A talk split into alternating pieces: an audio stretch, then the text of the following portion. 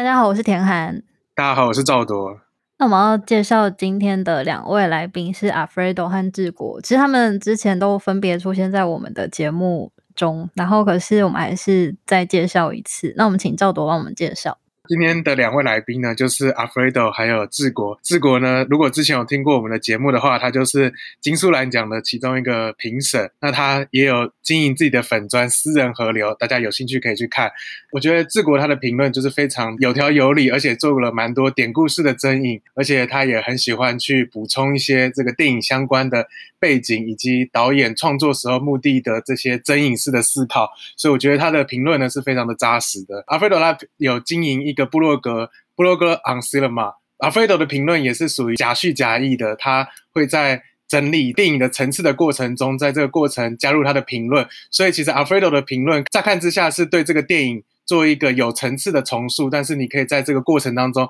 看到他的重塑的里头，其实含有他个人非常细腻的评论，而且这个铺排的层次的过程中，其实就可以看到他论点其实就暗藏在他这种转述过程的层次的排列当中。那我们今天要聊的是启蒙电影，然后我本来想说，我跟赵罗在一提，比如说疫情时期跟影友一起聊电影的计划，是想说，就是大家都看，随便说一下，真的记忆深刻，很想提，或者说你真的手边在看，所以也不用特别去复习或增加大家的看片量，因为觉得大家为了准备各种都非常的认真，导致就是一直好像被各种看片计划催着跑感觉。然后我本来想说是一个很轻松，不用准备，无负担的，想乱聊什么就乱聊什么。可是因为两位都是很认真的人，然后所以就变得就是大家还是会多花时间和力气去准备，然后而且加上我跟赵铎好像就是我们后来时间也没有那么多，所以最后这个可能要谈很多组的计划，就变成就是跟你们两个谈这样。或许之后有空也可以，或是疫情警戒一直下不来，还是可以继续邀人啦。但是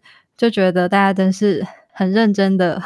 我也是有感觉到说，好像天开想要闲聊的感觉，所以我也自己，嗯嗯，我觉得也还好，因为选这些片单一出来的时候，我就觉得会不会大家就进入某种很严肃的模式这样。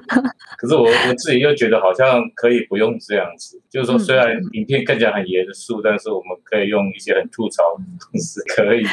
就像永生树，我其实很想要听治国会怎么讲，因为就我要说，我真的是我很努力的想要打开它，但是我还是失败了，对不起。但是我很，我觉得从永生树开始聊也不错，就是我可能就是一个负责在旁边吐槽或是询问的角色，这样。嗯，因为我一开始提这个题目的时候，一个是好奇说，哎，大家怎么开始看电影的？加上是看到田海那最近登的那一篇，去年在马伦巴，所以我就想到这个东西。可是这种题目的重点有点像是在说，到底一个观者和影片之间的关系是什么？就是说我自己个人看这部电影的关系这样子，而不一定是说我一定要去评论。分析这部电影到什么程度？你这个有点点方向，可能可以有这两种，或者是其他种，对，不一定一定要分析的多么深入，因为有时候我觉得这这就变得有点难，有些片。那时候觉得有趣，因为我们在讲荒岛片单嘛，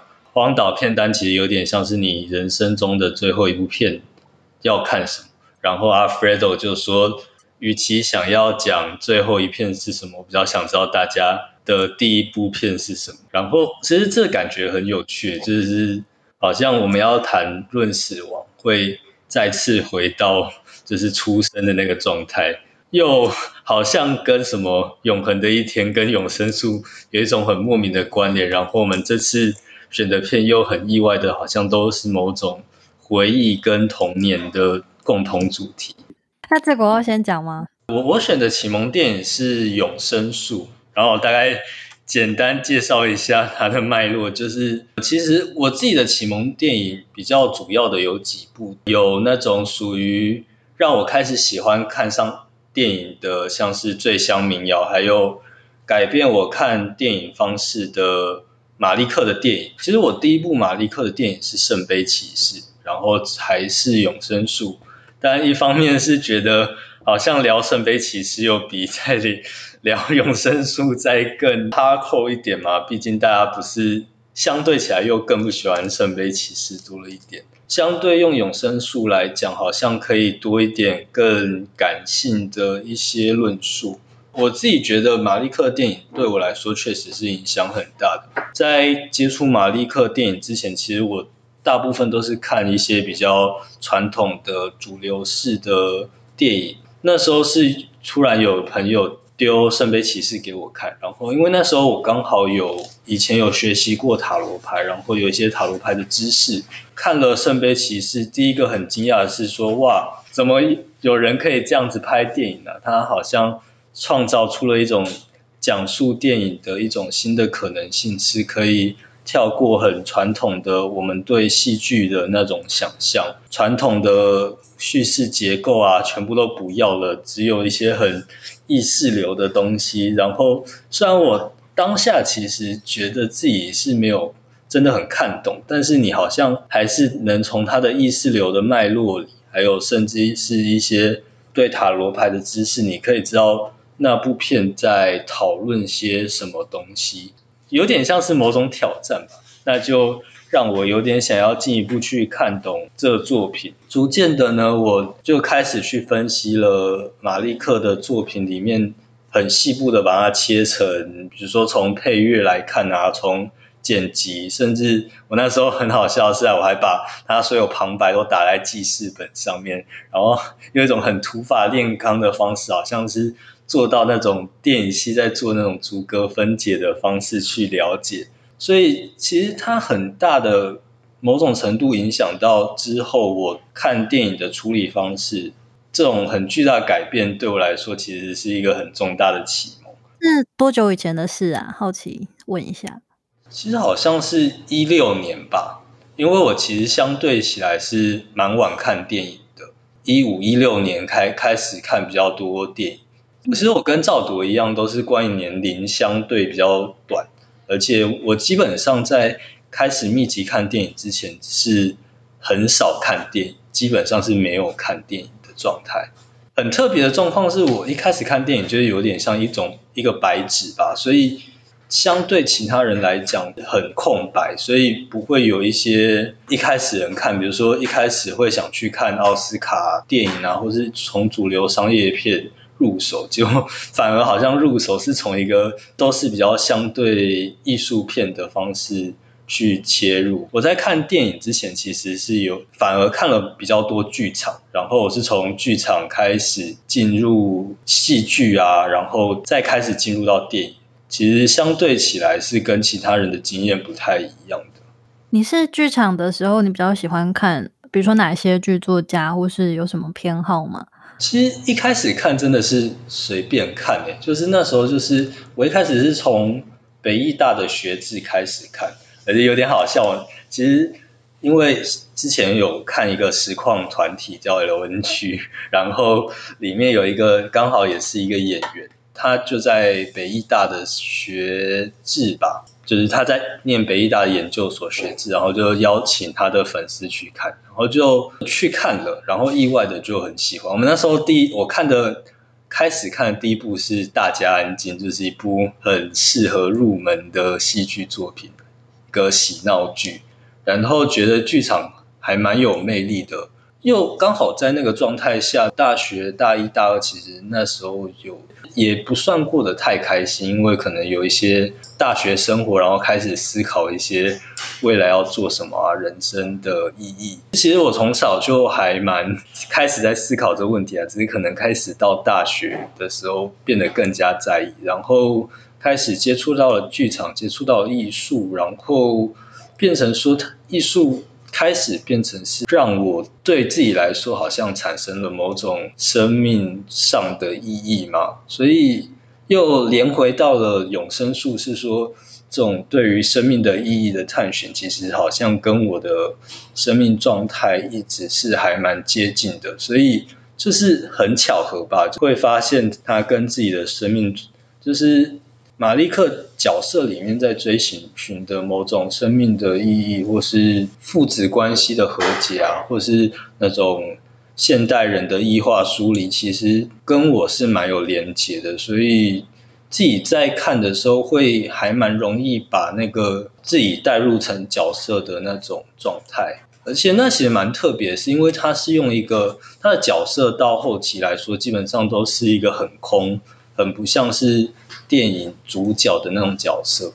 但是那种空洞性又刚好好像很好抓住某种漂流的状态，所以就变成说，一方面自己很真的是天时地利人和，变成说好像刚好在对的时间点遇上了。然后就开始有点像是遵从他的指引，开始踏入了电影的世界。觉得听起来好像入教的感觉，很有趣。因为你会觉得你看剧场的经验，跟你如何迷上马利克，会有一些你觉得有什么连接吗？还是还好这方面的话？呃，剧场经验好像是还好，只是应该说剧场是打开了我就是对艺术的一个。通道吧，告诉我艺术其实是还蛮启蒙人心的。虽然我之前也听了蛮多摇滚乐了，中学时候很喜欢的朋克乐，其实在跟剧场上有某种程度上的抚慰性，是它它好像会捕捉到某种当下生命的状态，是可以共感，所以可以给我们一种抚慰的感觉。其实有趣的，就是对马利克的粉丝来讲，其实真的有点像是某种。我记得看到有人说，就是其他的导演好像是创造一个粉丝，但是对马利克啊，或是我们说像何赖直美那种，他会创造出某种教徒是。好像变成某种程度上是依循他的对生命的看法去做生活吗？就是我觉得真有趣，就是很多人会说马利克的作品其实很自溺，尤其是后期的作品。但我其实很蛮不认同的，是因为马利克的后期作品其实很注重在就是电影外的现实生活之中，就是他怎么去把这些电影的经验透过可能两个小时、三个小时的。冥想嘛，去把它带到现实生活中。我们可以看到他后期作品，其实好像一部电影完，那个主角其实就只是在一个冥想过程中醒来，然后要继续过着他的现实生活，好像一切都没有太大的外在的改变。不过，就就是一些心态上的改变。那我觉得它其实还蛮连接到现实生活，就是我们看完了这部作品，其实。也不会有太多的外在的改变，不过就是你可以把电影这种对你造成的内心的感觉，去，它还蛮鼓励你去实践的。所以对我来说，《永生树》啊或《圣杯骑士》其实不算蛮自溺的作品，因为它其实还蛮要求你去把他电影里面想要去追寻的答案，他追寻出来，找到属于自己的答案，去应用到自己的生活上面。其实蛮多喜欢永生树的人会说，就是看完永生树会让人想变成一个更好的人，可能是马利克的某种教徒吧。我觉得就是听你这样说很有趣。我在想，第一个是，就身为何赖直美的粉丝赵铎，不知道有没有什么其他意见，针对你刚才把他们两个并列在一起，然后就是说，刚好我们的武汉治国的。观影途径非常的不一样，加上我又很讨厌永生树，搞不好我之后可以接着你讲我自己的经验，这样。那我们就看赵德包回那个何赖直美的部分。应该是说，刚刚听志国讲的时候，因为我们在录之前有讨论说，呃，就是 Afredo 有提到说，觉得镜子很像。永生树就是稍微先从这个地方谈的话，一个是说，我觉得镜子其实跟永生树，因为我还蛮喜欢镜子的，然后我觉得镜子跟永生树其实有有相似的地方，但是也有不太一样的地方。镜子它其实我觉得它在个人和历史还有两代之间的穿梭，它其实是蛮穿插性的去呈现，所以我就觉得说，其实。镜子它有点像是去呈现一种记忆的结构，然后这种记忆的结构是你的小记忆和大记忆之间是互为表里的这件事情。所以其实镜子它非常的喜欢出而又入，它很像是说就是一个小的记忆的单位，然后从这个小的记忆的单位，然后你去看说，其实，在大的记忆单位里头，这个小的记忆单位它其实具体而为的呈现了这个大的记忆单位，但这个大的记忆单位它的整个的结构，它其实跟小的记忆单位其实是有某种呼应的。那我觉得。这个事情其实跟永生树有像的地方，但我觉得在呈现的这种论述的这种铺排上的话，我觉得就在镜子的铺排，它其实比较穿插式的去呈现。然后在镜子的部分，它也会安插一些比较有趣的一些细节，就就例如说，他会呈现两代的时候，就是他的第一代和第二代，他的母亲是用同一个女性的演员，所以就是有一点在呈现出这种在记忆的结构当中，或者是在这种记忆的结构的轮回当中，其实好像都是在同一个角色里头做一个重复性，或者是说有一个交织性的一个状态。那我觉得这个是一个镜子蛮有趣的一个，它在呈现的。交叉性上，我觉得跟永生树有一点点，在我看的时候有点不太一样的感觉。不过，因为在永生树的时候，我我觉得可以看出一个非常清晰的一个结构。这个结构就是在前半段的时候，它其实是蛮呈现说，就是个人和宇宙之间的一个状态的一种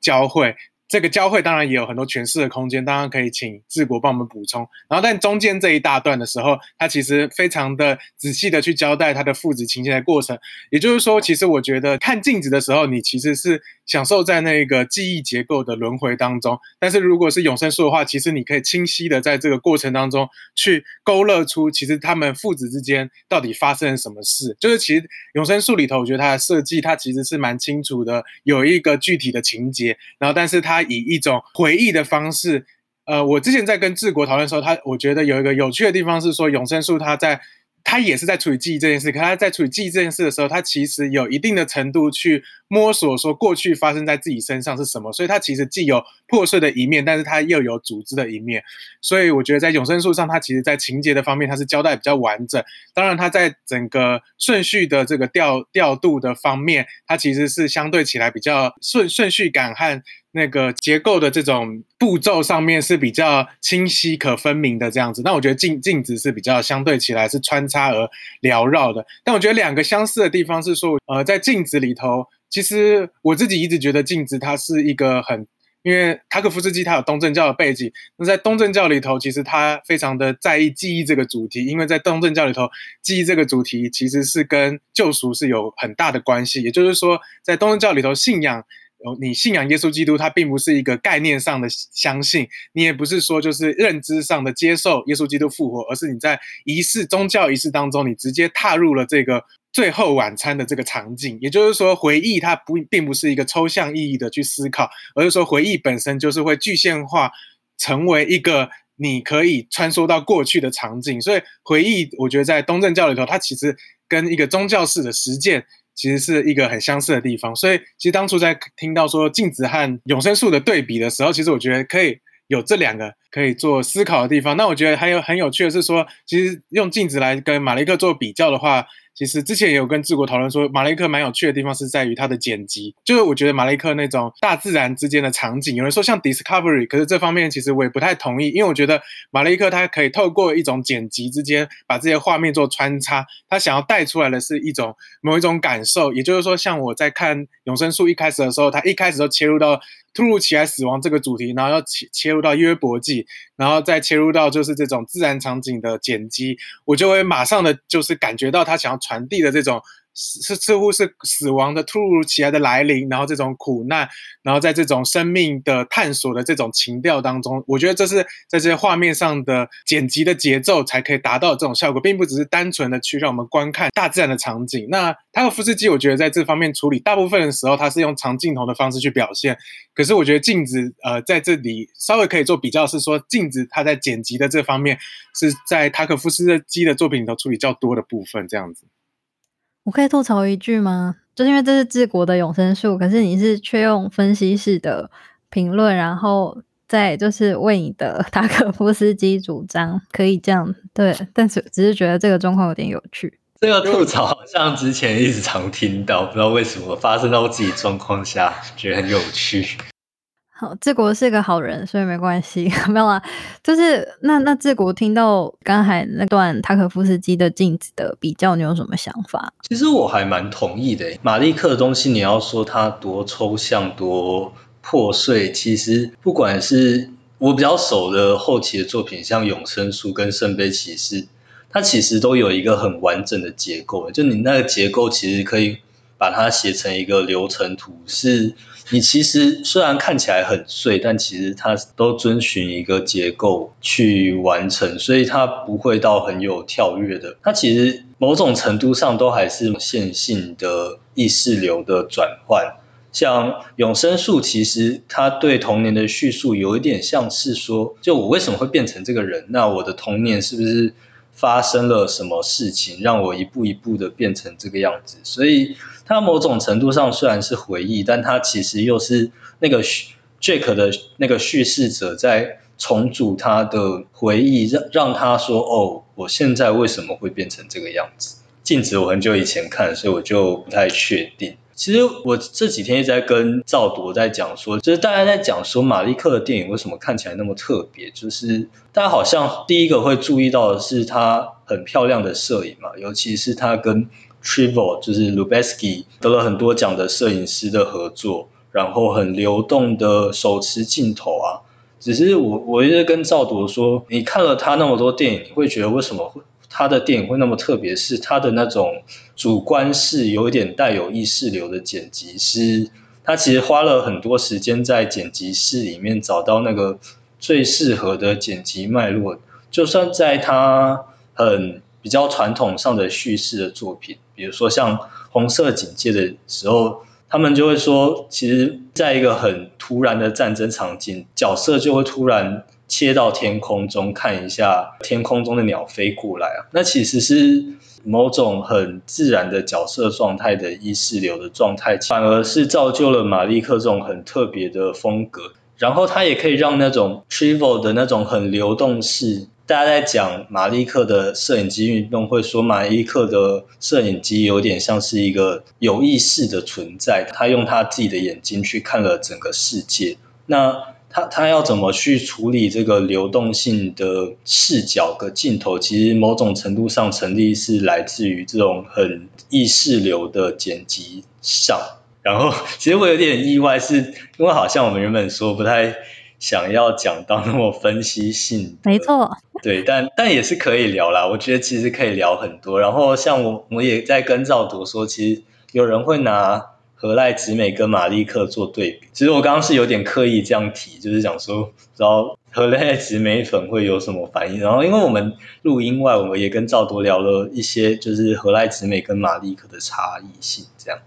然后，我觉得最有趣的是，其实大家对马利克的印象是，他就是一个很抒情、很催眠的导演。只是你如果仔细看，你会发现马利克的作品其实。某种程度上面其实还蛮暴力的，不管是他每个作品，比如说早期的作品，他其实都是像是《Balance》，就是一个连续杀人魔的故事嘛。其实《Days of Heaven》也可以解释成某种寄生上流的剧情，或是我们讲到大家睡死的永生树，这次回头看你会发现，那个父亲对家庭张牙舞爪的那种。暴力，还有其实杰克在他的叛逆期，他做了很多事情。他虽然看起来都是一个，虽然透过电影来说不会是一个很可怕的事情，只是你如果当下在那个生命状态里，其实是一个很恐怖的状态。就是我们在讲，其实杰克做了很多很蛮恶劣的事情。就是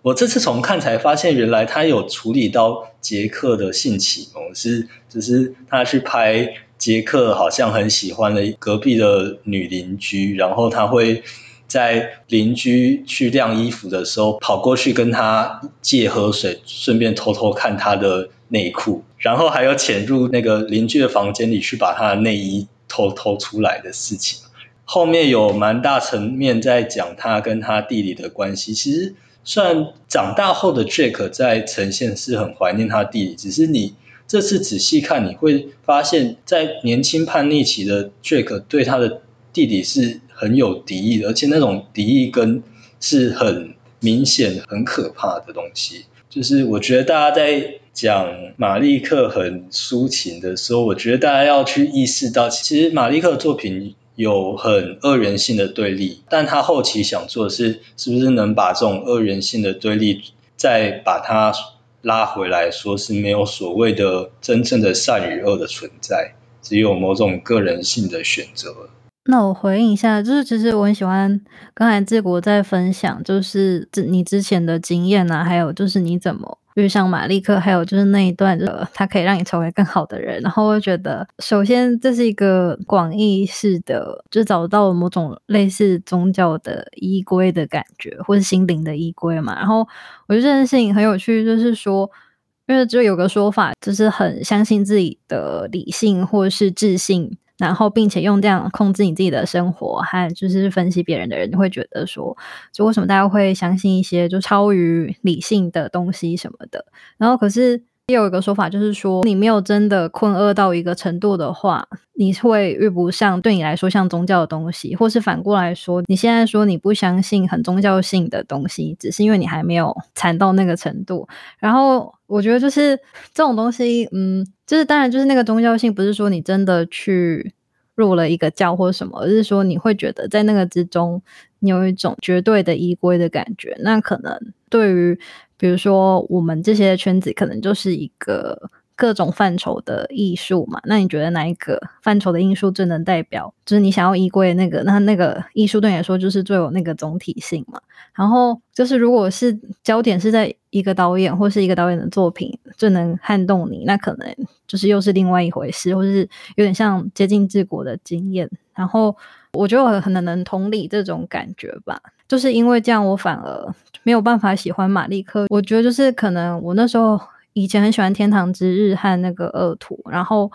我记得我那一年是二零一一，时候也是抱持着，因很喜欢这个导演，然后想说去电影院看，然后去电影院看，我会当下会觉得，哇，这些都是我很关注的议题，甚至其实那是应该会引起我共鸣的东西，但是它表现。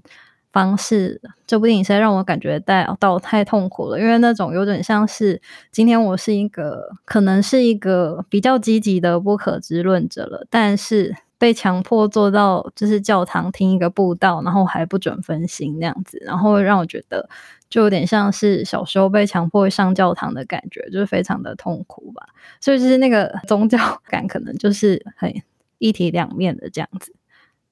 其实有点想澄清一件事情，就是也不是澄清啊，就是我其实不是基督徒，目前也没有要入教的打算，只是好像马利克的电影有趣的是，它其实可以不用用一个很基督教的方式，你也可以去感受到其中很宗教性的东西在里面。好，这只是一个插出来澄清。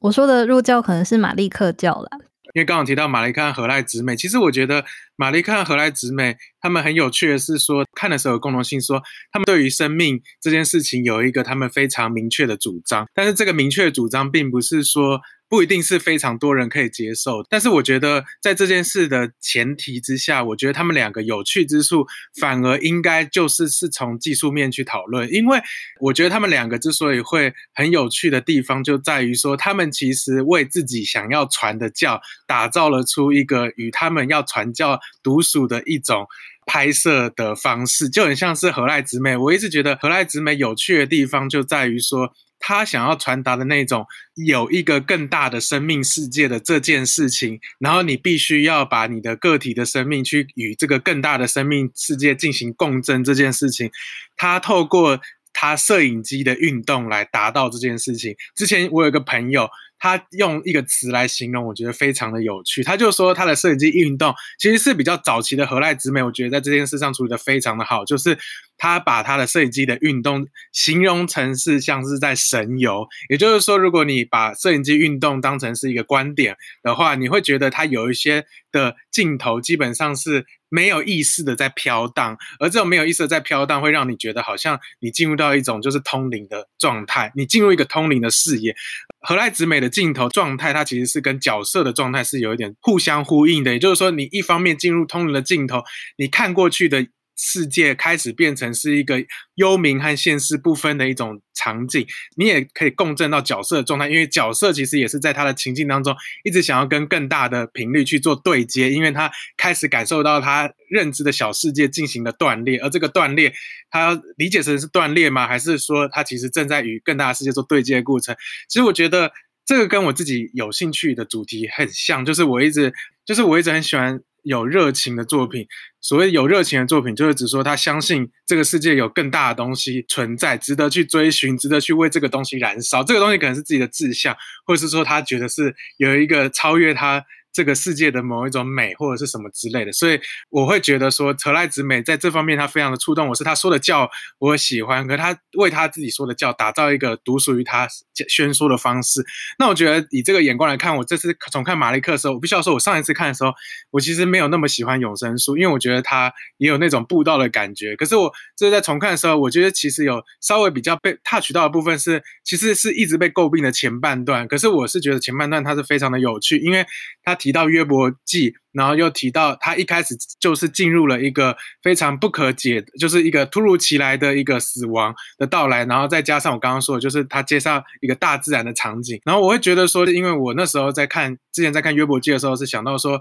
约伯面临的苦难，上帝是答以说他的创造之功，就是让他意识到他必须要进入某一种他不可知的未知的状态之中，就像是死亡或苦难作为一个他者一样，他必须要踏入这个未知。但在面临未知的时候，人是很难去做出解。是的，而马利克的所有的不论是旁白或者是这些呈现，它其实更像的是一种面对这种刚刚治国讲的这种很残酷的东西，然后他开始去进入这种对未知的探问，然后进进入这种进入这种未知的边界当中。那我觉得这种里头带来的某一种痛苦和探寻，对我来说那时候是蛮感动的。只是中间因为他非常的努力的要强调，其实我觉得他中间有非常细细致的交代父子冲突的情节，对我来说可能。就是看到中间的时候是稍微比较没有耐心，因为我没有特别想要知道他们父子发生什么事。就是对我来说，我就是喜欢那种状态。被侵入，然后在这种探问的过程当中，就那时候就会觉得说，马雷克和何赖直美在处理这件事的时候，其实是稍微有点不一样。何赖直美的镜头，它是主观式的，从个人的状态延伸到一个更大的状态。可马利克呢，他一方面其实也有主观式的意识流的镜头，但他另一方面，他其实有一个更大世界的探索。然后在这个更大世界的探索当中，他进入到某一种未知，然后在这种未知的过程当中，他再回过头来重新审阅自己的状态。所以马利克对我来讲比较。是一个出而又入，比较有一个他者性比较强的，在在他的镜头上也蛮明显的，可以呈现到，就那种 discovery 的镜头。如果你是用一个摄影的角度来看的话，它其实是一个技术条件非常高的镜头，也就是透过这种技术条件很高的镜头，我们看到了一些是我们经验外没办法看到的东西，例如说很小的细胞。或者是非常大的宇宙的视野，或者是那种远古的恐龙的场景，这些都是我们经验范畴之外的东西，很可以做一个他者的一个想象的一个象征，这样子。哦，轮到我了吗？嗨，大家好，我是阿 f r e d o 然后因为刚刚听大家讲很久，我也想讲一下这部片啊，就是《永生树》。因为我对马利克的这个导演的启蒙，应该是在《红色警戒》。然后也是抱了很大的期待，像田涵一样去看《永生树》，而且我印象很深刻的时候，因为那是二零一一年，那时候刚好戏院就是从胶片转成数位，大概两年两三年的时间这样。这片又是在影城上映，所以我一个很大的印象是说，哇，真的画面非常的漂亮，而且数位放映又非常的稳定，技术上非常惊艳的一个感受，但是。可是治国应该不是看大荧幕的啦，但是我那时候我有个想法，就是说，作为一个艺术片的入门的话，这部片好像很适合，因为它是在所以影城常常放了商业片之外，突然放了一个布莱德比特演的一个很奇怪的艺术电影，这样子，就是一个很特别的经验。可是我的对这部片感受，其实也和田涵讲的一样，就是到后来我就发觉他好像在传教，所以我会有一种。受不了的感觉。可是后来我又持续看了马利克很多其他部片，然后我很多片我就也是看不下去，或是没办法进入。可是刚刚志国说，它有一种很严谨的结构，或者是叙事，好像城市流程图这样在跑这种感觉，我我觉得很有趣。因为这感觉，如果回到永生书，或者甚至回到红色警戒，也很接近我对这两部片的感受。然后我最近一次看马利克的电影是看那前几年金马影展放的《隐藏的生活》，然后那部片台湾没有上映，可是它是金马有几个场次，然后那时候我才发觉，可能是大家早就看出来的一个事实，就是说，呃，因为《隐藏生活》讲的是一个男人，因为他拒绝效忠纳粹，在德国被审问、被抓起来之后判刑，可是中间很多人都劝他说，他要效忠纳粹，只是做个形式也好，可是他就是。不愿意，因为他自己内心有一个隐秘的原则，他没有办法打破这个原则，甚至是他明明知道自己可能因此会付出生命或什么，他也必须要坚持下去。然后大概是这个故事。然后这片当然就是马利克式的，它有很多大自然啊，很多那种很奇怪的漫游式的镜头啊，等等的，然后非常漂亮的摄影。然后那时候我就感觉到一个事情，就是说。就是马利克镜头，它除了是角色的可能是某种神思的漫游之外，它其实同时也是一种上帝的视角。它因为它电影都是充满了角色和上帝之间的那种质问，有点像是天问，就是说为什么人世间这么多苦难，然后这一切什么意义？角色都会不知就禁不住的想要去询问上帝，这一切意义是什么？它有这种形式，尤其是在《永生树》里面，非常的。很明显，但是我这次重看《永生树》，然后想到《隐藏生活》，我就会发觉说，其实他这些镜头的运动，他上帝的视角也像是角色记忆的视角，但是更像是两种的一种混合。尤其是在《红色警戒》里面，它是有很多不同的角色都会进行这一种呃内心的旁白，那种漫神思漫游到战场现实之外的。那种状态很像是所有人共同登入一个虚拟空间去跟上帝对话那种感觉，所以我会觉得非常的有趣。然后这种在日常生活或者是永生树里面，你就会发觉说，常常是那种镜头很像是角色在回想他的童年或回想他的生命的某个时刻，可是有时候就很像是上帝突然又差离开了角色，然后去停留在某个地方。可是这种上帝的视角又很像是。角色在透过上帝的思维去想象整个生命的状态，所以会变成说，有时候他像是在很私密的讲自己的生活的东西，但有时候又会跑到宇宙啊、呃大爆炸或是一些很小细胞分裂啊这些人类经验之外的事情，所以他的东西就会变成你会发觉马利克就是所有的他有一种有点像是以太的东西充斥在他电影的那种空气之中。这种和何赖直美的东西，我感觉有点不太一样，因为何赖直美好像有一种，它是就算是一种神灵的视角，但是也是因为去假想一种神灵。可是我每次看马利克的电影，都像是进入某登入某种虚拟空间，被上帝的气场所包围，里面的角色和上帝是分不开的，好像是所有意识全部融在一起。呃，像永生树的话，虽然就是说它有一个很线性的脉络，讲一个人他追问自己。可以变成他现在这样子，透过一个亲人的死亡开始进行一连串的追问，那他他变很大的，就是变成像是生命的追问，宇宙从何而来，往哪里去，一切的意义是什么？但是换过来，他也像是在问自己：说我过去我的生命到底在挣扎什么？我和之间母亲之间的关系，我和父亲之间的关系，然后我要往哪个方向走？我要走的是？呃，自私的道路呢，还是我要走的是上帝的道路呢？啊，这种追问又可以牵涉到他的社会背景，变成是说他去 question 现代美国生活的状态，所以里面会有一种郊区的乡间的生活的场景，也有那种高楼大厦现代商业场景的生活，就是它其实就是刚刚志国讲的非常工整，整个二元对立，然后对仗的非常的明确。所以我反而不觉得《永贞书》是一个会让人睡觉的电影，反而是我觉得就是一切都太对我来说太清晰了，清晰到它很像是一种他想要提出一种虽然是他自己的自传性，可能是自传性的东西，但他很想为美国而且白人男性某种年龄层的白人男性提出一种心理分析的 case，然后再提出一种宗教的解答，他把包装成一个大灾问这样子。然后这种大灾问对我来说，我也很觉得很有趣的是，看我个人状态比较远，那比较远，所以我就变得很难去进入。那这个东西算不算是一种所谓不可知论碰到一个无神，或是无神论碰到一个宗教的这种碰撞，可能也不一定，而是说有点像是我可能还没有进入所谓宗教的状态，我可能生命经验并没有，所以会变成说，我就没有办法理解为什么。呃，马利克一定要用这么强烈的方式在召唤观众这样子，然后我会下意识的会去去抗拒他，然后这一种可能在荷兰之美的会让人觉得有人会称他自逆的意思，并不是说马利克或是荷兰之美只关心他们自己，而是说他们关心的是他们自己的信仰，而这种信仰是和一般人有一定的距离，所以人家才会觉得说你只关心你们。你的信仰，你然后你的价值，可是你不知道大众在想什么，有点像是他们在 question 这些导演和观众对话的这种关系，所以才会用一种好像很不精确的字叫自逆这样子。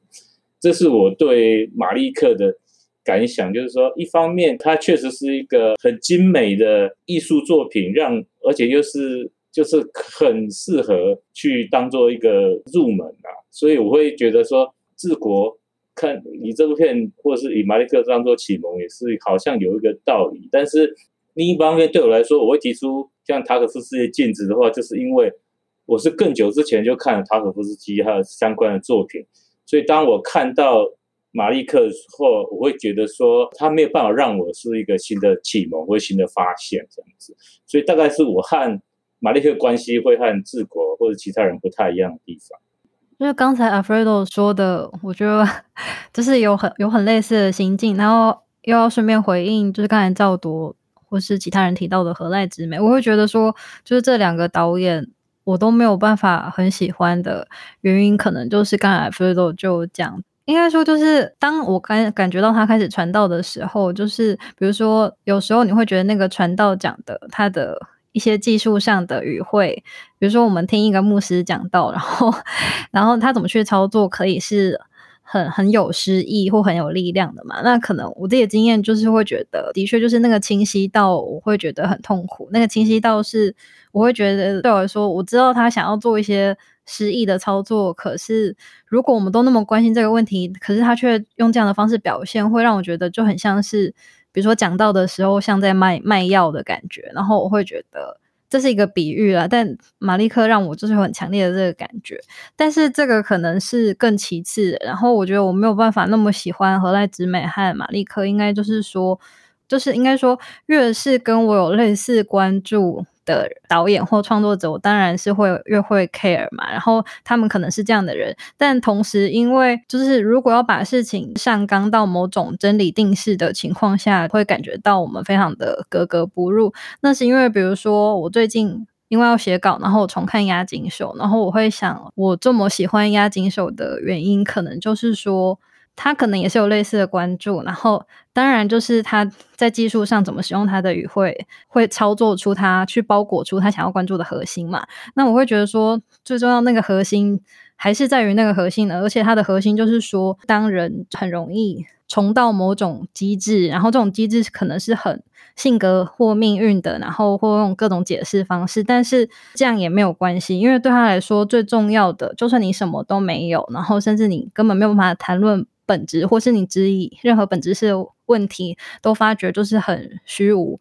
那可是有个最重要的东西，就是说他的信念就是像是只要有那跑出 error 这件事情本身，却会是积极的。这意思说，就是他没有那么关心，比如说万灵论，或是与自然沟通，或是说要更接近某种基督教世界观的那种信念，或是。拷问之类的东西，信念的拷问之类。可是对他来说，就是对家庭手来说，最重要的是说，不能说是灵魂，而是说人为什么可以是人，而且人如何超越自己是人，或者说人可以是人的最重要就是说，就是可以出现那种像是 error 的东西，你就可以是人了。意思是说，就是。你可以就是有意志去做到什么事情嘛？然后或是你会在想说你自己的自律或自主程度可以到哪里？就算在外界的压迫或是各种妥协之下，你可以做到什么程度去彰显你自己的自主性这样子？但是这些都不是重点，而是说你在做任何这些尝试的时候，就是你有一个跑出一些参差和错误，然后这种东西是。独属于你，或是说，不管是正回馈或负回馈，去加强你不断在去试下去这件事情，就是你可以成为人，或是你就是个人的最好的动力或证明了。然后我觉得这点就听起来像是一个很小的单位，可是如果一个人可以这么小的单位就有无限的可能，然后就是有这种动力的话，我会觉得是是我最喜欢的。怎么去探讨，就是人是什么，从哪里来，然后要往哪里去？我最喜欢或是最接近我心中想法的东西了。然后，所以我会觉得，就是如果当关系同样的主题有很有那种真理和定式跟我内心碰撞的导演，我事实上我可以欣赏他的形式，去分析他的形式，但我没有办法那么喜欢。然后，当这种东西越强烈的时候，我几乎会是很难进入他们的世界吧，大概这样的心情。那我最后再补充一下，Fredo 说的，其实你们讲的东西我都还蛮同意的，就是它确实某种程度上，你没有进入那个状态的话，会很像是某种传教。但我是想说，就是我们刚刚 Fredo 说，他们他的里面的东西好像是所有人登入到一个有点像特别的空间里面，透过上帝的方式去做，就是有了联系嘛。然后我自己会去理解，比如说像永生树是，就是主角其实某种程度上跟母亲还有他的弟弟做了这样的连接嘛。然后红色警戒是所有的这些军中的兄弟，或是新世界是那几个主角。那他们会发现，他们找解答的方式是透过，就是这个人与人之间，好像在某种异度空间达到了一种对话的可能性。然后得到了一个解答，那最后会发现到那个解答本身好像就是这种，就是人与人之间的连接。这种人人与人之间的连接，其实，在马利克的语会会把它当成是某种上帝的存在，但也不一定要把它理解成是某种基督教的上帝，反而是好像在某种生命的状态下，人跟人之间是有某种隐藏的联系的，只要我们。把那种隐藏的联系找到，就是所谓的信仰的方式。只是想讲一下，刚刚听起来有点像骑士劳斯基的的那种状态，就是所有人都有一种不可知的联系，然后有种不可知的力量在那里。只是其实劳斯基不会用这么明显的旁白去做连接，这样子。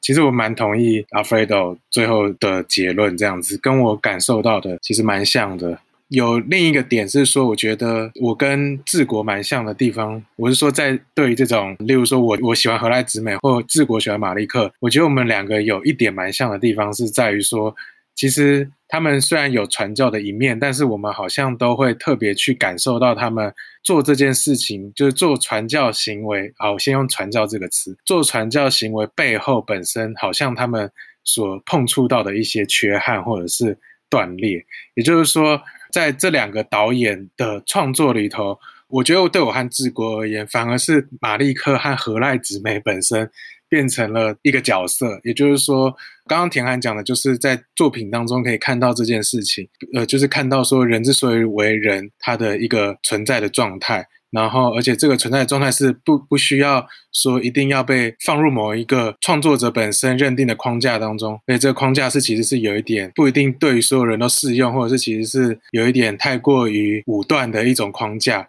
然后才成立的。然后，但是对我们来说，或许我们看到我们对何来子美和马利克，甚至有一种宗教式的依归。其实老实说，有时候可能。这种宗教式的依归，或许更可以解释成为是创作者本身的一种依归，而这种创作者依归，或许更细腻的来看，并不是我们认同他们说教，而甚至是我们对这个创作者好像面临某一种缺憾，而他试图。要达到这种传教式的宣说的这件事本身的生命状态本身被吸引，也就是说，我们去投射一些创作者的状态，然后他是进入什么样的状态才会愿想要打造这样子的空间，然后为自己的某一些创伤或者是某一些断裂进行无止境的探问，所以就变成是某一种。另一种形式非常作者式的一种状态吧，就是，也就是说，我在看何赖子美的片的时候，我都会不禁的去抢，把何赖子美的所有的宣说都想象成是他自己本身面临到某一些无法接受的断裂，所尝试打造出来的一种补偿或者是一种探问的机制，这样子。但我不知道治国会不会同意我这样子的帮他代言了。我自己是感觉，就是对于这两个导演的这种喜爱的倾向，可能除了他本身的说教以外，更有趣的可能是会透过他们的说教，更去想象这两个创作者会有想象式的生命状态的连接和呼应，好像有一种找到知己的感觉。对我其实蛮同意，就是会喜欢的有点像是说，他好像尝试，与其去质疑或是。他好像很很努力的想要去组织一个解答，那我觉得这种尝试去回答，就是面对面回答这种很困难的问题，提出一个解答，一个有组织性的解答，是一件蛮伟大的事情吧。好，可以换下一部片了，谢谢志国。我非常同意，我只是怕拖太多的时间，这样不是要打断志国的意思。没有，不会。OK，所以那多先说还是我先说都可以。你先说好了，不然永生树就永恒一天。如果这个今天观众会想要逃跑，因为你们两个加起来就是 eternity，然后我和 Alfredo 就是 a day。好，那我先说好了。我想想看，先大概带过去年在马伦巴，因为就像阿弗都没有很想讲，就是新天堂乐园，我也是觉得说，我也没有很想要讲去年在马伦巴，但是可以自己放一个链接，就是说哦，想要知道我怎么看待的人可以去看那篇文章，因为我觉得我已经很用力和就是试着把我可以说的都尽量放在那篇文章了。然后我觉得我从看去年在马伦巴，基基本上是会会失落和失望的，可是。那种失落和失望是会觉得说，第一个是说某种程度上是你成长了嘛，所以当初你觉得你有一种看到那部作品很投降的心情，就是现在已经是不一样去看待这件事情了。那包括就是你成长等于你做了种种选择来到这里，然后你做的那种种选择就代表代表就是你失去了另外一些选择。那可是。这个成长会包含说，你失去那些选择，其实你不后悔，然后虽然遗憾这样子，所以我是用这样的心情去重看去年在马伦巴，然后后来是因为为什么会想到 Cool World，就是。Cool World 它其实是一个，要说它其实是有点 cut 的电影嘛。那小时候它其实会类似在 HBO 和 Cinemax 放。然后就是我为什么会想到那部，可能是其实是因为最近大家疫情警戒，就是必须留在家里，或是做很多各种安排。然后在当逐渐升温的那时候之前，那时候好像跟其他朋友聊到，就是对方的死亡焦虑和电影启蒙，然后我才突然想到一些我其实非常久都没有想到的事情，包括说电影已经驻扎进我的人生这么深这件事情，其实我已经很久没有去回溯这件事情，就是那种。源头或创始的故事，我已经很久没有再想起，也很没很久没有再提起，甚至我从来没有跟任何人提起，也说不定。可能也是因为觉得没有觉得有那个必要，或是没有浮上就是我的意识。然后回想起来，是可能当开始在升温的时候，我发觉在我们变得必须做一些日常事务越来越缩限之前，我想把一些就是很必要的准备都。紧掐着就是升温的形式的前一两天的节奏去把它做完，我觉得我自己有点像是就是在下雨前就会看到燕子在那边飞得很低的感觉，我就是那种燕子，然后特别的未雨绸缪，然后那个未雨绸缪是要算得很紧的，就 未雨绸缪就想说，我以前就是我的做事方式会我会一边上课，然后同时一边要把那些内容记起来，然后同时还一边在写作业，然后把这些事情都做完的话，我回家。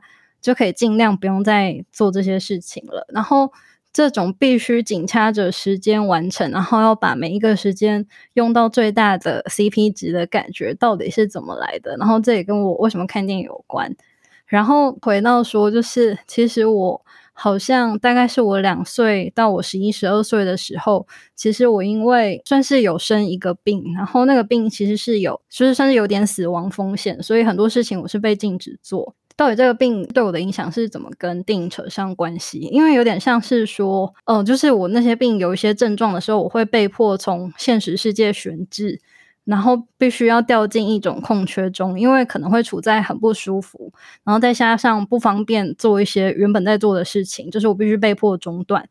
然后，而且就是那个不舒服，是可能你只有余力去感受自己持续的不舒服，然后你很多事情都都没有办法想，或是没有办法做，所以短则半个小时，可能长达四个小时，然后这是不需要住院的状态。但就是这还不是问题所在之处，因为最麻烦的是这个状况会让我有点像是穿梭在两个世界的人，就是说。当你就是现实世界是你的世界 A 嘛，然后你被迫掉入空缺，你就是要脱离一段时间。但是你当你从这个世界 B 回到世界 A 的时候，你会发觉就是一切的日常还是在进行，然后所以你遗失的时间你必须补救，甚至说你甚至不能补救，但你还是要必须回到日常的轨道嘛。比如说二到十十一二岁就是最重的日子，就是在家庭生活、上课、回家写作业、跟朋友玩之类，所以有点像是说。当我上课的时候，我就会突然掉进空缺，但是我没有上到的部分，我还是要去面对考试，就是未来会考的内容这样子。然后，或是说你跟朋友玩，然后跟在跟朋友相处的时候，也会突然掉进这种空缺状态，所以你就是会错失了这些时间带给你的，就是你跟朋友的陪伴和默契。但是你回来还是要继续跟朋友相处嘛。所以这些看看很微小，但是其实很重复的掉入空缺的状态，就是或是说刚才这些事情，其实就是当我的什么童年或青春期的全世界和重心就是跟朋友玩和学习嘛。那所以如果你要让自己顺利的跟日常接轨，你就是要做一直持续的超前部署，就是你要在你能够顺利运行的时候去把握住每分每秒。然后，所以呢，而且你要把这些时间发挥到你的最大值，所以就是这些听起来，因为已经很久以前了，然后导致这种听起来很乐观和积极的做事的态度，其实是一种有种重复在训练，然后内化成我自己。有时候都不太理解的迫切感，搞不好这种就是，反正我朋友会开玩笑说，这我到底是怎么用我的时间的，就是妙丽的沙漏还是什么嘛？那我我为什么会要做那么多事情或什么的？然后搞不好就是给予别人看上去是有点恼人，但是我觉得如果你相反来看这件事情，我觉得。这之中，如果听起来有些悲观的，反而会让我有种隐隐秘的乐观的感觉。就是对于穿梭在这两个世界的人中，有方面会觉得说，如果能彻底留在那个空缺之中，有一天我就不用那么辛苦。不论是这个那么辛苦，是包含说这个空缺原本的不舒服和痛苦，还有包含着要接回日常的辛苦。好，那所以就是在这种可能长达四小时的状况。或许我是可以看书，但是因为看书其实很不方便，或是说当你不舒服，你是很难转移注意力。那如果在外面的话，或是说刚好发生什么事情，你也没有办法跑去找到一本适合的书或什么的。所以我甚至就是我我有一个印象，就是说可能比如说幼稚园时代的时候，如果发生这件事情，然后我甚至就必须自己一个人处理这件四个小时。然后就是一个幼稚园小朋友，这四个小时能够干嘛呢？那就是开始思考，然后思考原本你很难在之中，在一般日常生活之中思考的生活，算是有点抽离的去。看待周围的事啊，或是说具体的记忆啊、抽象的概念，然后那是一种就是被迫从日常抽离。但是当你抽离后，因为开始思考，所以才更意识到原来你可以抽离，然后因为抽离而更意识到自己曾经存在在生活的经验这样子。所以就是说，在日常中，是大可以很自为的去生活嘛。那抽离令你思考，但是抽离的时候，你也只有思考这件事情。好，那如果就是在家里半夜发生了病痛发作的时候，爸爸妈妈会其中一个人，就是他们会轮流，然后可能就是陪我起床，然后要分彼此要有一个事情做，就是看电影。然后一开始算是去消耗这个空缺状态，或是转移注意力，但是看电影这件事情渐渐可以变成我的世界 B 的经历，这样子。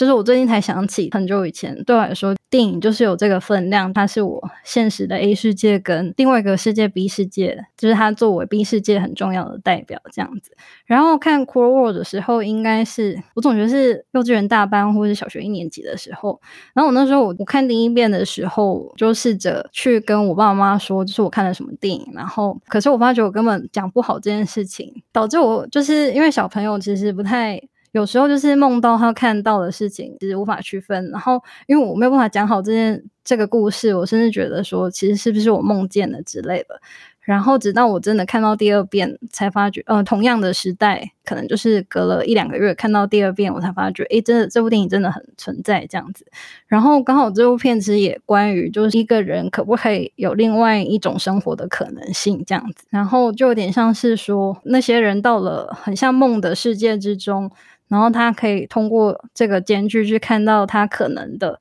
真正的生活是什么，当就是他原本的生活已经被很缩限，就是他可能就是没有办法适应，或是没有面办法面对这样子。就是你可以很乐观的说，这部电影是一种你放弃原本的生活，然后从另外一个世界找到真正的生活的方式。但其实你也可以负面的理解说，它是一种以为对规范叛逆，但是其实只是继续包容自己幼稚心灵的新生活这样子。然后这件事情就可以接回我们那时候去讨论侯麦的六个道德故事吧，我会觉得很有趣，就是说，因为就是那时候我们在讨论侯麦的主角们。就是他们乍看可以从自己原本的生活状态去拉出一个间距，然后这个间距是说，他其实原本有某种强制的道德或原则概念这样子，然后他会有点想要去制造那个间距，去有点像是去对抗这件事情。但最后，你可以说他几乎又回归自己的原本的机制，这种有点吊诡，也是像是说，就是那些原则或是那些机制是那边的角色据以思考，但却因此无法思考的概念或事物。所以说，如果你当你要采取你的方法的话，就是你又很容易会回到原本的机制。然后我觉得说，这是红麦想要创造的提醒，或者说，如果这个道德故事有什么训诫的话，这就是最有趣，就是它整个就是一个反例，就是直到最后都还是一个反例，去让观众去体悟。但或许有些人解读会变成说，这些人其实真的有拉出了间距，然后他们其实是有反省的，但对我来看就是没没有嘛，然后。这个反省是红麦要给我们看，他们毫无反省，然后让观众反省，这是我的解读了。然后我会觉得很有趣，就是说看《c r o w 的话，是想到如果这样解释的话，你可以说就是，比如说当红麦的角色不一定在道德故事，而是说当他们比如说绿光或是什么蓝色时刻，是某一种可以更逃脱原本的那种。被强制或规范的生活去检视一个更更好的生活的时候，当他们去宣扬这种一个新的信念或是一个新的契机的时候，反而是离那个他们想要的所谓本真的生活最遥远的时候。然后会觉得这件事情会让我觉得很有趣，因为《c r o w 它也是那种它的故事的话，大致上就是说有两个男男主角嘛，然后这两个男主角的视角切换其实也很，其实可以说是有点随便或混乱，因为你其实很难说哪个是主角，你甚至可以说这两个男主角就是可能是一个男性的心灵分裂成两种。一个的话就是说，他是一个可能四五零年代归国、二战归国的服役青年，然后他就是真正回来之后跟母亲出游，然后被乱开车的人撞，然后因为他失去母亲太痛苦了，所以他就是被吸进了卡通世界，然后他会他就变成里面守护秩序的警探这样子，然后后来另外一个男主角是五十年后。出现的那这个五十年后出现的另外一个男主角，他是漫画家，因为他杀了跟妻子搞外遇的男人，所以就是入了监狱。那他即将出狱，然后他创他创造出了一个卡通世界叫 Cool World。那他觉得这是自己创造出的世界，但其实五十年前另外一个男主角就被吸入这个世界，所以你可以把这个漫画家看成是一个不是虚构漫画家，而是某种程度的被召唤出来的计时，或是被降临的。纪实漫画家这样子，然后这个漫画家就是受到自己的，他画出一个角色，就是一个金发尤物的诱惑这样子。然后这两个男主角就是一个乍看是守护秩序，那一个是自以为是创造者，可是受到创作物的诱惑。就是这两个人有点像是他们都有那种被伤害或是加害的医学要处理，然后他们同时因为这些。被伤害或加害，他没有办法适应真实世界。然后他们其中就是他们的应对方式，又有一种太自恋，或者说因为自恋受到创伤，然后会做出种种。有时候他们的反反应都是很很沙文主义，或是怎么样这样子。这之中就是说，里面的卡通世界啊，它就是有一些自成逻辑的东西。那或者说前前面看看一看，你会觉得说。哇，里面很很乱，就是那个乱是说，比如说有正常的角色在对话，那其他很怪的那种暗黑米老鼠或兔宝宝会在那边，就是那边叫啊，会飘来飘去之类，干扰情节进行这样子。那你会觉得说，哇，这是一个或许可以很反映那种混乱邪恶和混乱善良逻辑的东西，因为就是其实它没有。没有真正很就是因果关系的东西嘛，就是突然出来串场来乱闹，然后岔出去又再回来。但是可是你又会感觉到，就是它其实里面的规则还是很顽强，因为有点像是在说，你其实还是可以用各种方式获得你想要的结果，然后。只是呢，有些原则就是说什么，它里面有一些原则就是说，当卡通角色跟真人男性性交的话，他可以得到肉身。那或是说什么，最后一个规则是说什么，如果是被卡通世界的人杀死的话，的真人会变成卡通角色。然后你会觉得说到后来啊，这两个男男的就是会分别遇到不同的女性嘛，然后。展开不同的冒险，然后这个冒险就是说，其中有一个吸引漫画家的那个金发尤物角色，他就很想要成为真人，可是他想要成为真人的方式，他真的跑到真实世界，他他的对应又完全是无能为力的，就是那个无能为力是说，他其实完全是用卡通世界的逻辑去想象真人世界，所以他很没有办法真的成为真人这样子。那所以很简单的就是说。乍看这个卡通世界可以提提供一些有趣的规则或破坏性的规则或很叛逆的东西，但其实最后他还是要回归说哦，就像卡通归卡通，真人归真人，然后秩序要回复，所以男性角色要想办法让秩序回复。然后他们秩序回复的话，虽然好像最后变成那个漫画家，如果他真的没有办法在真实世界相处，那他就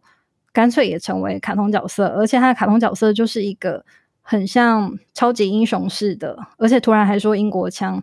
就是这乍看很没有逻辑，但其实就也很有逻辑。你可以说，就是这就是一个其实之前面对各种情感很创伤的男性，然后他其实又很有虚荣心。那让他找到最好的方式，不是说他真的透过卡通世界那些很混乱的规则得到了什么成长，不是这样，而是说他干脆就变成一个很幼稚的超级英雄。那他可以。继续在一个乍看很幼稚的环节中，继续寻求他现世安稳的东西。比如说，他就会开始跟金发女郎说什么，他还是要继续画漫画或什么。可是他已经是一个卡通角色，而且是长得像超级英雄的卡通角色。那另外一个就是秩序守护者那个。警探呢？他其实最后他也是跟卡通世界的女生在一起。他最后其实也没有去面对他，就是因为不小心，应该说就是妈妈死亡之后很悲伤，没有办法在现实世界生存，或是说一个战争过来的青年，就是其实没有。不知道做什么好那种事情，他其实也不用面对这件事情。那他在完成这个英雄的旅程之后，他其实就可以真的变成一个卡通角色，然后永远快乐的生活在这个幼稚的世界。然后这个幼稚的世界，就是其实虽然看起来就是一个很冷酷或是很莫名其妙、各种很难想象的世界，可是他的很难想象，其实都是。其次，或是很表象，它真正幼稚或甜美的地方，就是说，无论怎么样，这个地方就是可以让这些男生寻求一个依归，或是快快乐乐活下去。只要他们做一个很象征性的冒险就可以了。然后，所以这件事情会让我很想到，就是红麦道的故事那些男主角们，就是他们也会做一些，就是觉得私人做了很大的跨越，很大的冒险。然后，可是这些非常其实是非常的线索，然后而且是非常难以理解他人的程度上这样子。听田涵这样讲，其实我昨天在看的时候也有类似的感，他的那种他其实有点像是现在轻小说的某种类型，是所谓的异世界的故事。然后其实小时候会很着迷这种，因为我小时候也很爱玩一些线上游戏，然后那些线上游戏其实就是。有成立了一个自己的世界观，然后玩家在里面可以找到一个有点像超脱于真实世界的归属感。我们我们会想到的电影的例子，好像就有点像是一级玩家嘛。不过它就是酷沃跟一级玩家不一样的地方，是一级玩家他基本上把那个异世界。后来变成他好像是一种角色的过渡状态，就是他经历了这个英雄冒险之后，他透过了这异世界得到一个成长，那他再回归到现实世界，然后那异世界好像就变成是一种从属的不重要的次余的一个第二个世界的感觉，但是乎完全相反，是他好像最后他做这个冒险是为了永久。停留在那个虚幻，或是不能说虚幻，是一个异次元的空间里面，作为一种逃避。然后我就想到，这两个世界的，就是命题好像又有一点像是马利克的命题，就是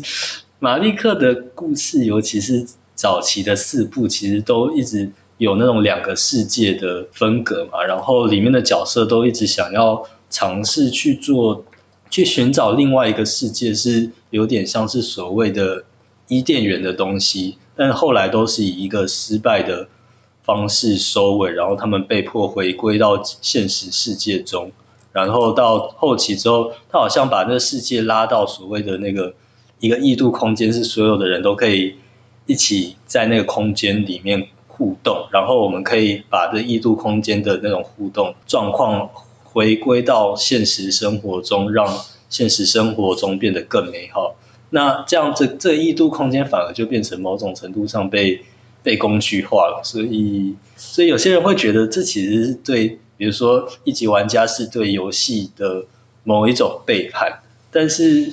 库洛反而完全不是，他就是觉得说哇，我这个游戏世界是最好的，那我要一直留在这个游戏世界里，尽管它可能有一些很怪异的东西，是跟现实生活。我们的认知上是不一样，但是他们在这里过得很好。我们它不是现实生活的附属品。那诶，这样又又有趣的是，你可以发现，因为它是一个真人跟动画电影的混合的一个制作，所以它似乎也是在就是某种动画动画故事作为一种宣言，就是说，就是动画并不会是一个真人电影的附属的感觉。刚刚就想到，其实哭我好像可以。也可以聊很多，这样，就像治国这样的。然后我会觉得，对我来说这样很有趣，是因为就是我们常常会觉得，可能因比如说拉出一个间距去发掘你自己生活中有什么可能是假的，然后你想要去对抗这个可能是假的，或者说你闪过这样念头，然后你觉得害怕，但是又不能怎么办，就继续过下去。可是对于就是 core 的我逻辑，就反而是说，你知道生活是假的。但你想要去一个更假的地方，然后你想要去那个更假的地方，不是说你真的想要真正的生活，而是你摆出一种我就烂的状态，让自己去过这样假的生活，不不无可以，就是不如让它更假吧。然后会觉得这种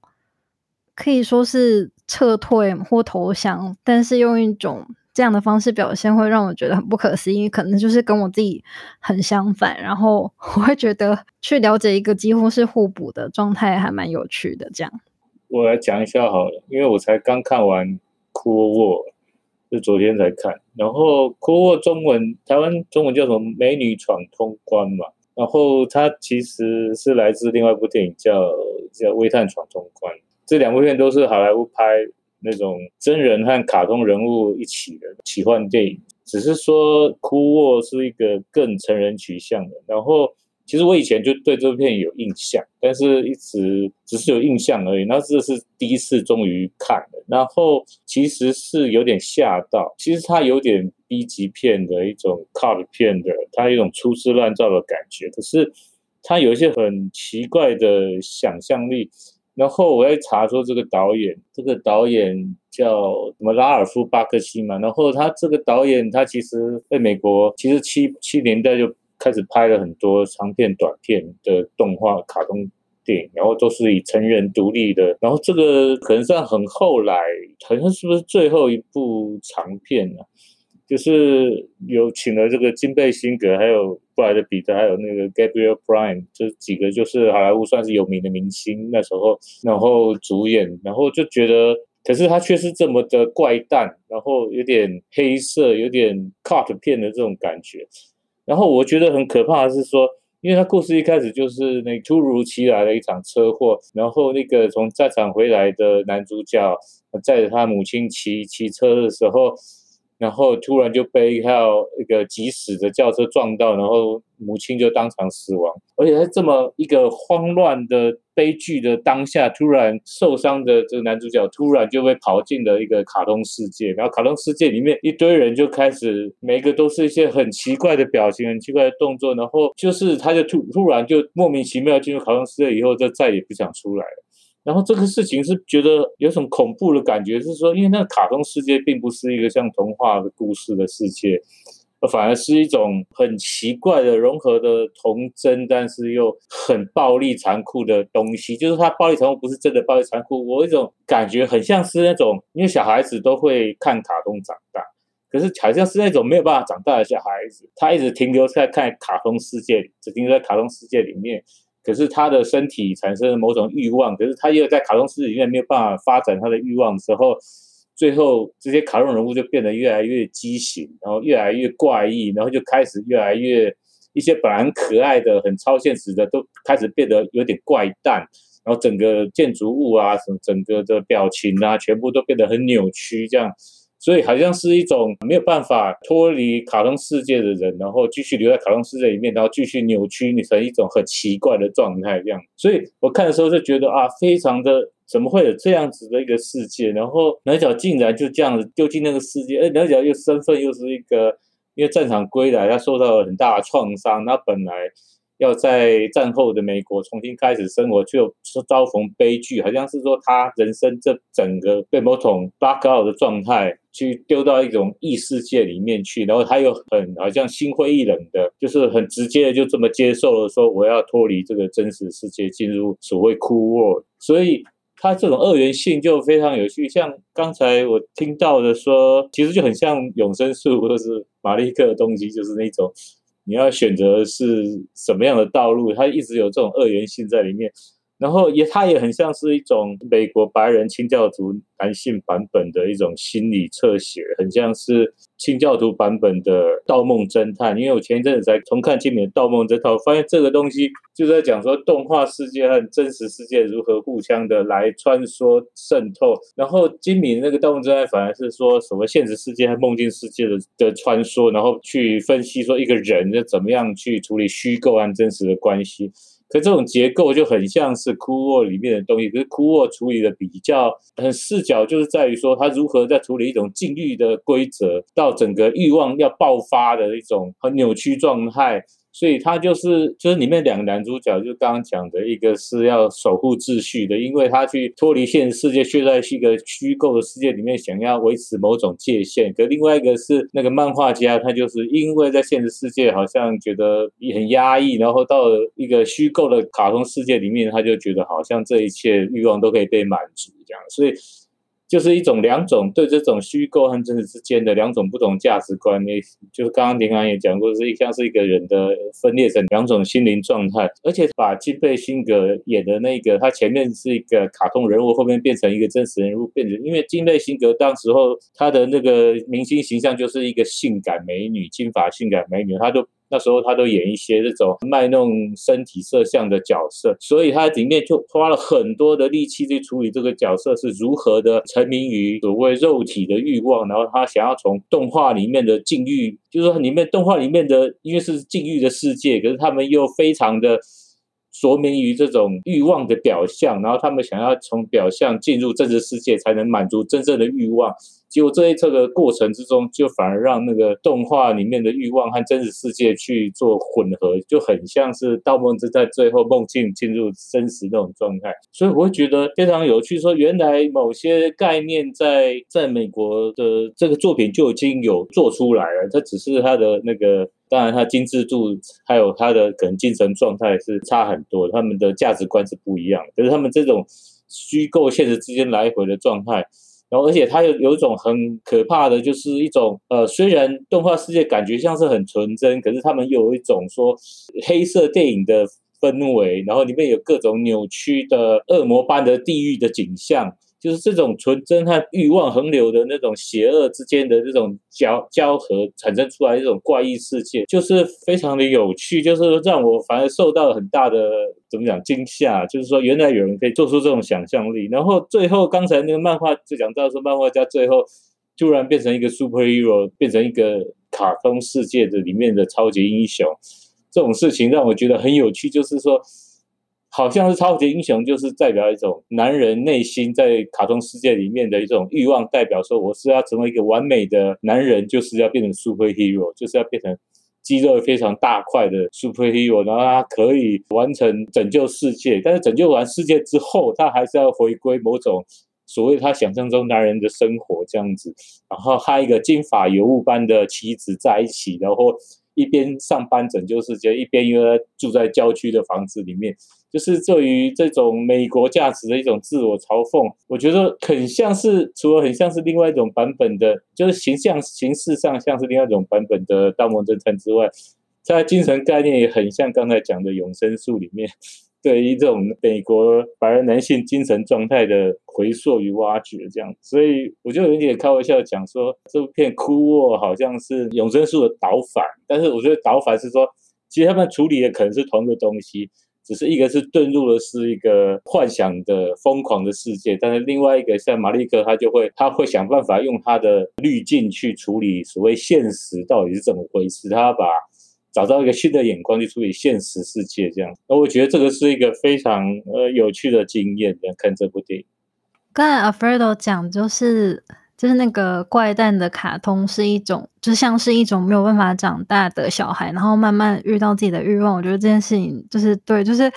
而且那个反面就是说，诶，那两个成年男性来到这世界的无力感，反而会让他们。更显得像是已经长大，但是内心外表已经很成熟，但内心没有办法长大的感觉，刚好就是跟这些怪怪的卡通角色是两个面相。然后，比如说我印象很深刻，就是说，因为我小时候看到，就是那时候还不认识 Brad Pitt，应该是第一次看到他，然后觉得小时候我就觉得哇，这个人好漂亮，就是就是很不可思议，怎么会有长那么好看的人？然后，然后那个。他第一次落到卡通世界的场景，就是我会觉得她好漂亮。竟然是那个场景是，就是他那时候妈妈遇到车祸嘛，然后他被吸进卡通世界，所以他那时候还在大声哭哭叫找妈妈。然后这些大声哭叫找妈妈，其实是是一个亲人过世的无力的呐喊，可是同时又是就是被吸入卡通世界，然后你没有办法做反应，那种哭闹找妈妈的 temper tantrum 的感觉。然后这件事情，有是我觉得我小时候会觉得。我会认为她漂亮，而且在那一刻漂亮是一种很同志同志的认同也说不定。然后现在看就觉得说，呃，怎么怎么会是这样子？然后另外一个怎么会是这样？是我我记得我那时候我小时候看这部电影，我几乎是把这两个男主角当成同一个，就是我可能甚至分不出就是黑发和金发。就是 Brad Pitt 跟另外一个男主角，然后我会觉得他们是同一个人，可是他们一直在做让我觉得很分裂的事情，就是一一边受到那个金发女性的挑逗，然后又拒绝他，然后一把一方面又其实喜欢黑发，然后在小时候我看起来就是有点在左右为难或摇摇摆不定的感觉，然后现在自己重看当然是不是这样子的细节安排，但的确也像是这样子，然后这对于一个。小朋友来说，甚至可以很直观的看出这件事情，因为那时候我就是小朋友嘛，大概就是有这样的。大家都讲的很棒，我只能暗赞。不过就是田安前面讲那个告白，真的还蛮让蛮感动的，就突然觉得说，难怪你会觉得前面我们都是做一些分析式的表达，所以我只是想到说这一集就可以，这集如果要行销的话，就是说如果你是田寒的粉丝，那请你要听这一集，你就可以知道田寒的秘密这个样子。好莫名的宣传哦，好。那如果没有再讲，就是美女闯通关，就看看要不要换阿弗雷多嘛。